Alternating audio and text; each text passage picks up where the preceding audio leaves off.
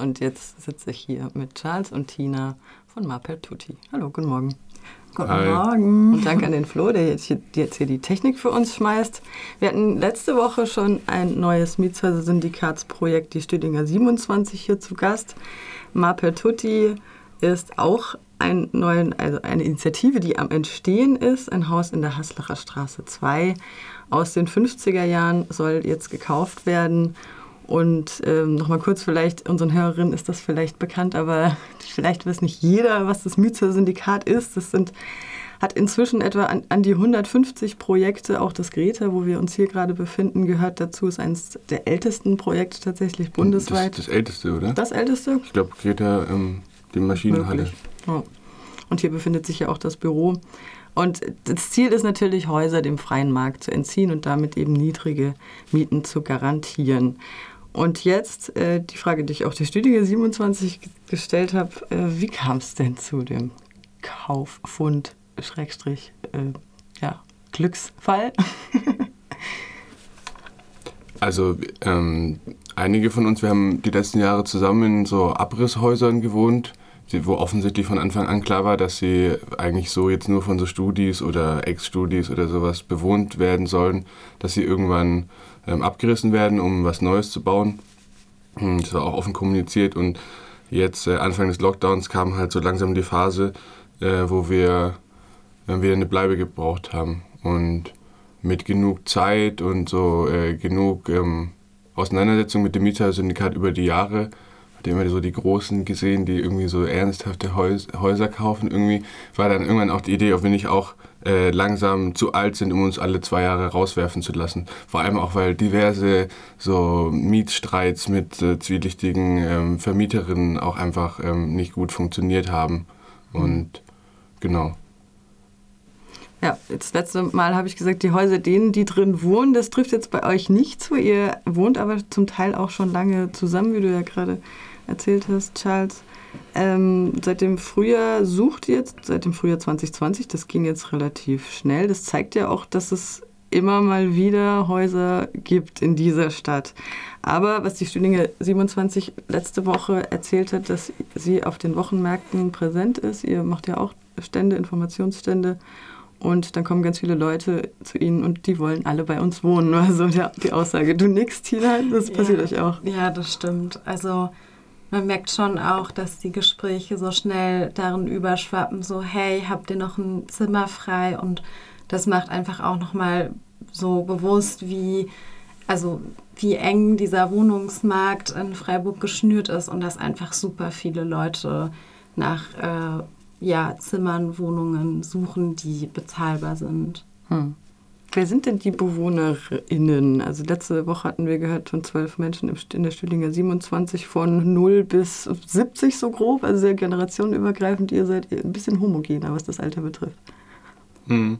Ja, das stimmt. Wir sind ähm, ja alle so Mitte 20 und ähm, ja, haben eigentlich auch so einen ähnlichen Background. Also wir sind jetzt nicht äh, ganz so divers ähm, haben aber Ambitionen, da auch äh, diverser zu werden. Ähm, das heißt, ähm, wir haben äh, gute Aussichten darauf, dass wir auch noch anbauen können und mehr Leute werden können. Und jetzt gerade bezieht sich das ja noch auf so einen Freundeskreis. Ähm, und genau, dann gäbe es aber auch die Möglichkeit, äh, dass wir das noch erweitern. Non per noi, ma per tutti steht hier auf dem Flyer nicht für uns, sondern für alle. Ist das ein Satz, den ihr euch selber ausgedacht habt oder ein Zitat?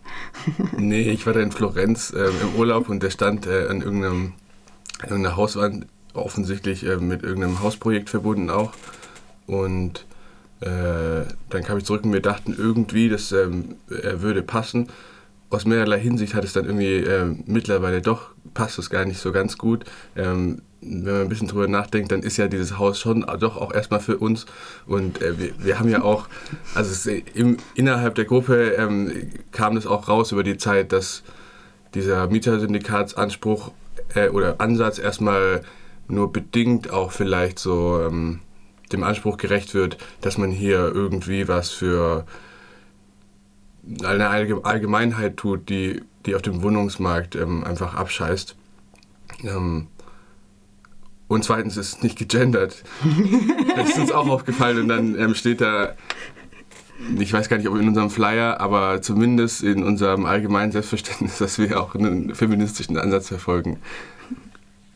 Scheiße gelaufen. ist auf jeden Fall sehr klangvoll. Also jetzt, äh, ja.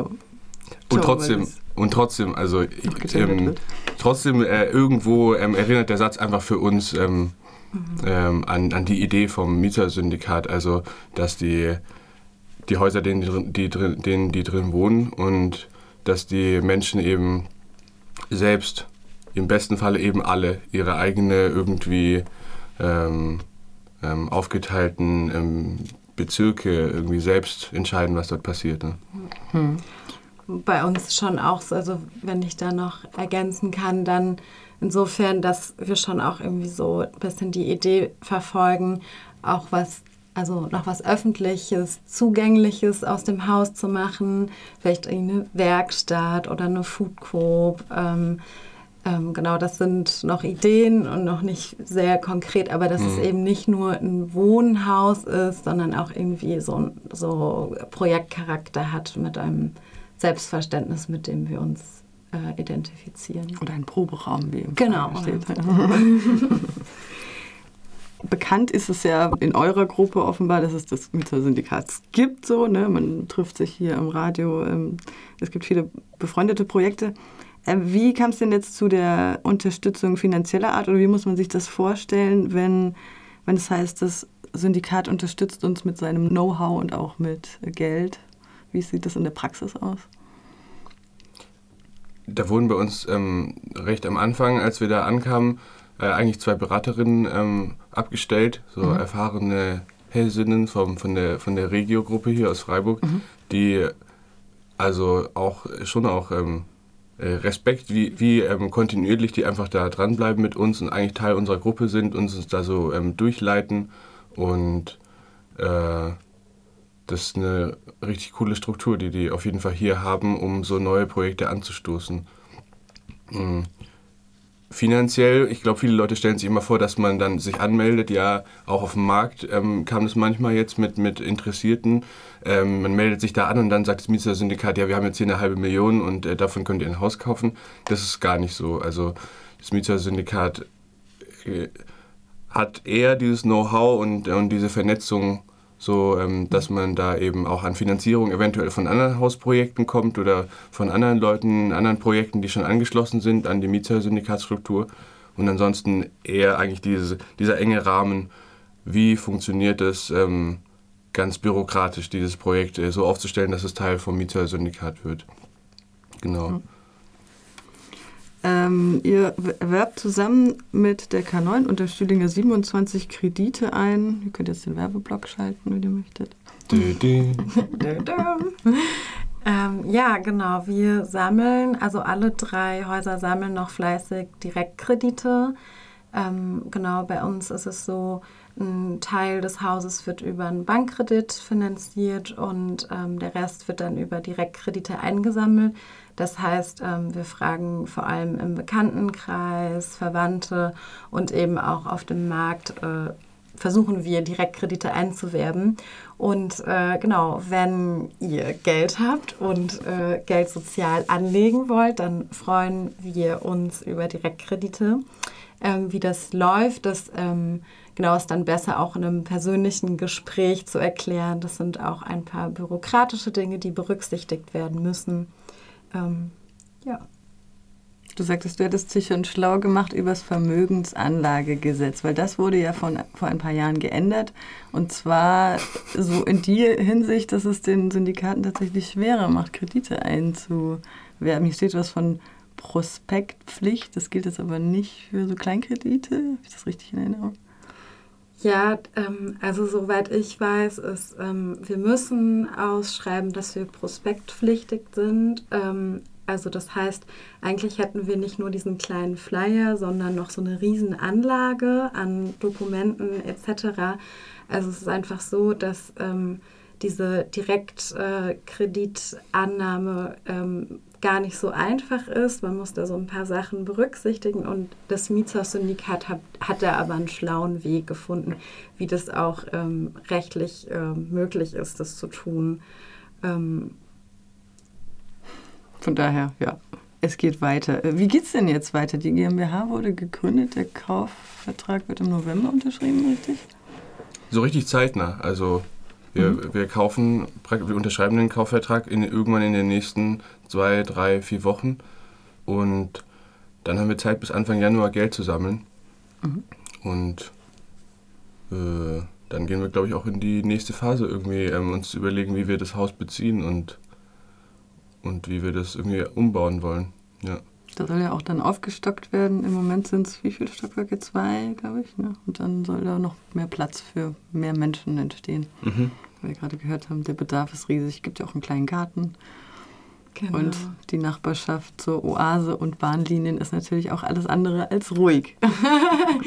ja, das ist irgendwie auch, finde ich, das Schöne an der Ecke. Also genau das Artig und der Slow Club. Also schon auch irgendwie eine Kulturszene und ich glaube auch, dass ähm, es mit der Oase auch in, also entspannt wird. Ich habe da gar nicht so Hemmungen und ähm, ja, mal schauen, was da in der Ecke noch so möglich ist.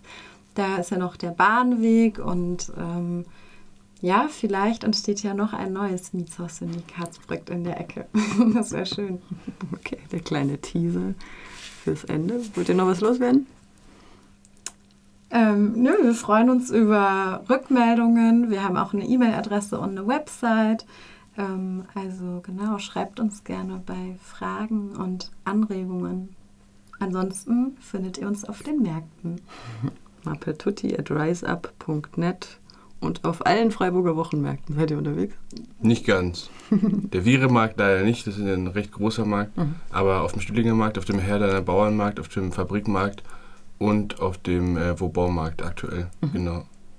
Okay, dann vielen Dank an Charles und Tina, Mapertutti, das neue Syndikatsprojekt im Mietshäuser-Syndikat